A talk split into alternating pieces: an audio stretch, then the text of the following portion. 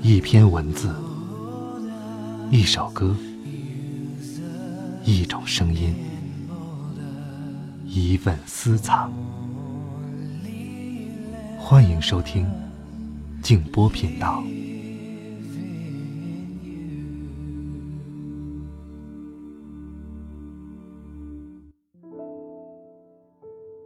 你好，我是静波，欢迎来到静波频道。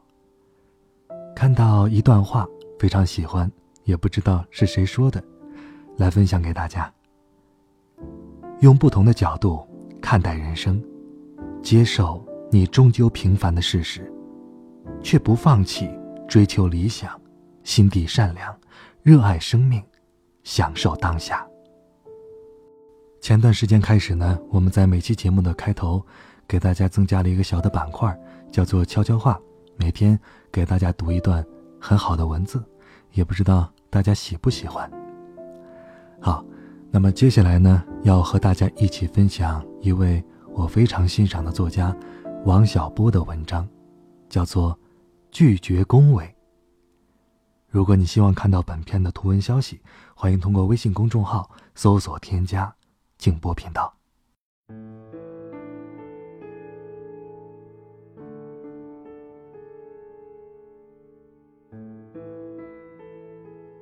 在美国的时候，常看笑星考斯比的节目。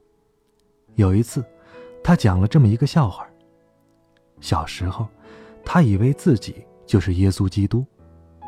这是因为，每一次他一个人在家的时候，都要像一切小鬼一样，把屋里闹得一团糟。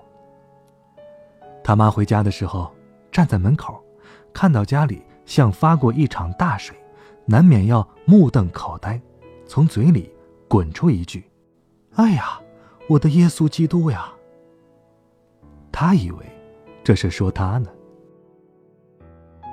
这种事儿经常发生，他的这种想法也越来越牢固，以至于后来到了教堂里，听到大家热情的赞美基督，他总以为是在夸他呢，心里难免麻酥酥的，摇头晃脑的。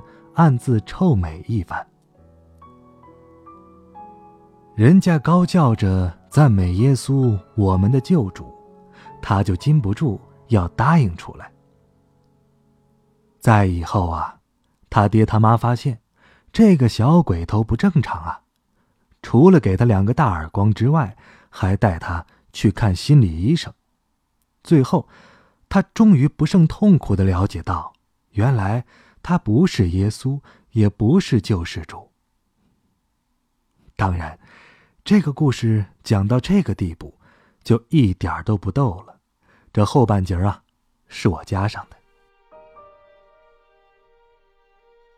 我小的时候，常到邻居家去玩，那边有个孩子，比我小好几岁，经常独自在家。他不乱折腾，总是安安静静的。跪在一个方凳子上，听着五斗橱上的一个匣子。那东西，后来我们也拆开过，发现里面有四个灯，一个声音粗哑的蛇簧喇叭。总而言之，是个破烂货，里面净说些费解的话，但他屏息听着。终于等到一篇文章念完了，广播员。端正声音，一本正经的说道：“革命的同志们，无产阶级革命派的战友们。”这孩子马上很清脆的答应了两声，跳到地上扬尘舞蹈一番。其实啊，这匣子里叫的不是他，刚把屁股帘摘掉没几天，他还远够不上是同志和战友，但是。你也挡不住他高兴，因为他觉得，自己除了名字张三李四考斯比之外，终于有了一个冠冕堂皇的字号。至于这名号是同志、战友还是救世主，哈，那倒还在其次。我现在要说到的，是当人误以为自己拥有一个名号时的张狂之态。对于我想要说到的事儿，这，只是一个开场白。当你真正拥有一个冠冕堂皇的字号时，真正臭美的时候就到了。有一个时期，匣子里总是在称赞着革命小将，说他们最敢闯，最有造反精神。所有岁数不大、当得起那个小字的人，在臭美之余，还想做点什么，然后就拥到了学校里去打老师。在我们的学校里，小将们不光打了老师，把老师的爹妈都打了。这对老夫妇不胜羞辱，就上吊自杀了。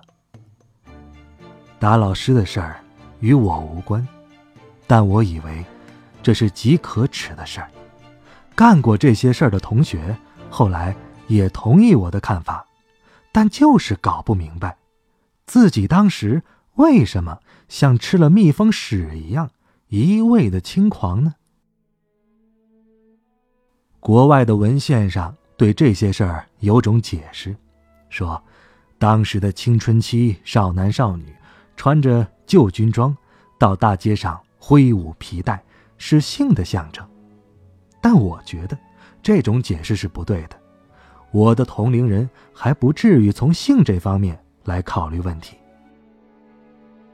小将的时期很快就结束了，随后是工人阶级领导一切的时期。学校里有了工人师傅，这些师傅和过去见到的工人师傅不大一样，多少有点晕晕乎乎、五迷三道的。虽然不像革命小将那么疯狂，但也远不能说是正常的。然后呢，就是三支两军的时期。到处都有军代表。当时的军代表里，肯定也有头脑清楚、办事稳重的人，但是我没有见到过。最后，年轻人都被派往农村，接受贫下中农的再教育，学习后者的优秀品质。下乡之前，我们先到京郊农村去劳动，作为一次预演。那村里的人在我们面前也有点不够正常。寻常人走路不应该把两腿叉得那么宽，让一辆小车都能从中推过去；也不该是一颠一颠的模样，只有一条板凳学会了走路才会是这般模样。在萧瑟的秋风中，我们蹲在地头。看着贫下中农晚汇报，汇报词如下：最最敬爱的伟大领袖毛主席，我们读作母恩。今天下午的活茶是，领着小学生们炼芝麻。报告完毕。我一面不胜悲愤的想到，自己长了这么大的个儿，居然还是小学生，被人领着脸芝麻。一面也注意到汇报人那兴奋的样子。有些人连冻出的清水鼻涕都顾不上擦，在鼻孔里吹出泡泡来。现在我提起这些事儿，绝不是想说这些朴实的人们有什么不对，而是试图说明，人呐，经不起恭维。越是天真朴实的人，听到一种于己有利的说法。证明自己身上有种种优越的素质，是人类当中最优越的部分，就越会不知道东西南北，撒起癔症来。我猜，越是生活了无趣味又看不到希望的人，就越会竖起耳朵来听这种于己有利的说法。这大概是因为撒癔症比过正常的生活还快乐一些吧。说到这一点，这篇文章也临近终结了。八十年代之初，我是人民大学的学生，有一回被拘到礼堂里听报告，报告人呢是一位青年道德教育家。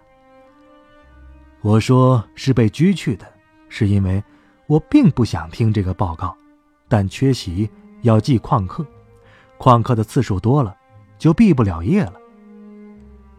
这位先生的报告总是从恭维听众开始的。在清华大学的时候，他说：“这里是清华大学，是全国最高的学府呀。”在北大则说：“这里是有五四传统的呀。”在人大呢？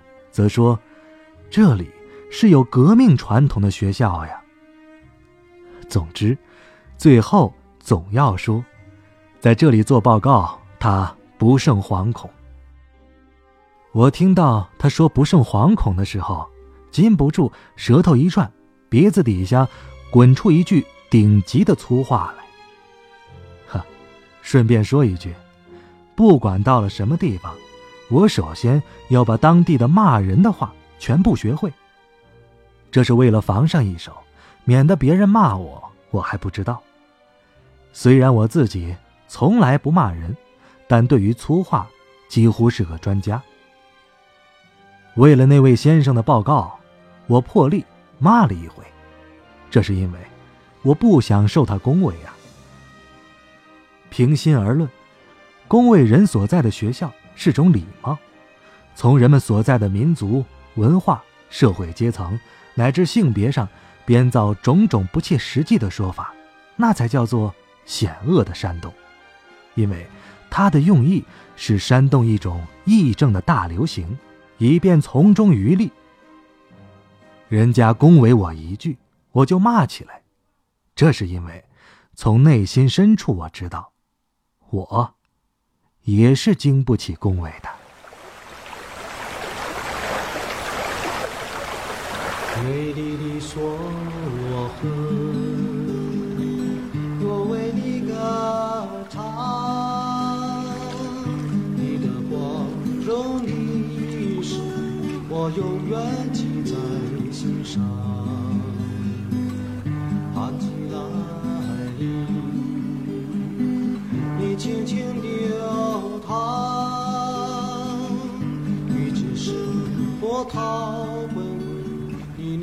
留下远方。你的船员来自梭罗，万重山送你一路前往。滚滚的波涛流向远方，一直流入海洋。你的历史。就是一只船，乘船远航，美丽的河面上。你的船员来自梭罗，万重山送你一路前往，滚滚的波涛流向远方，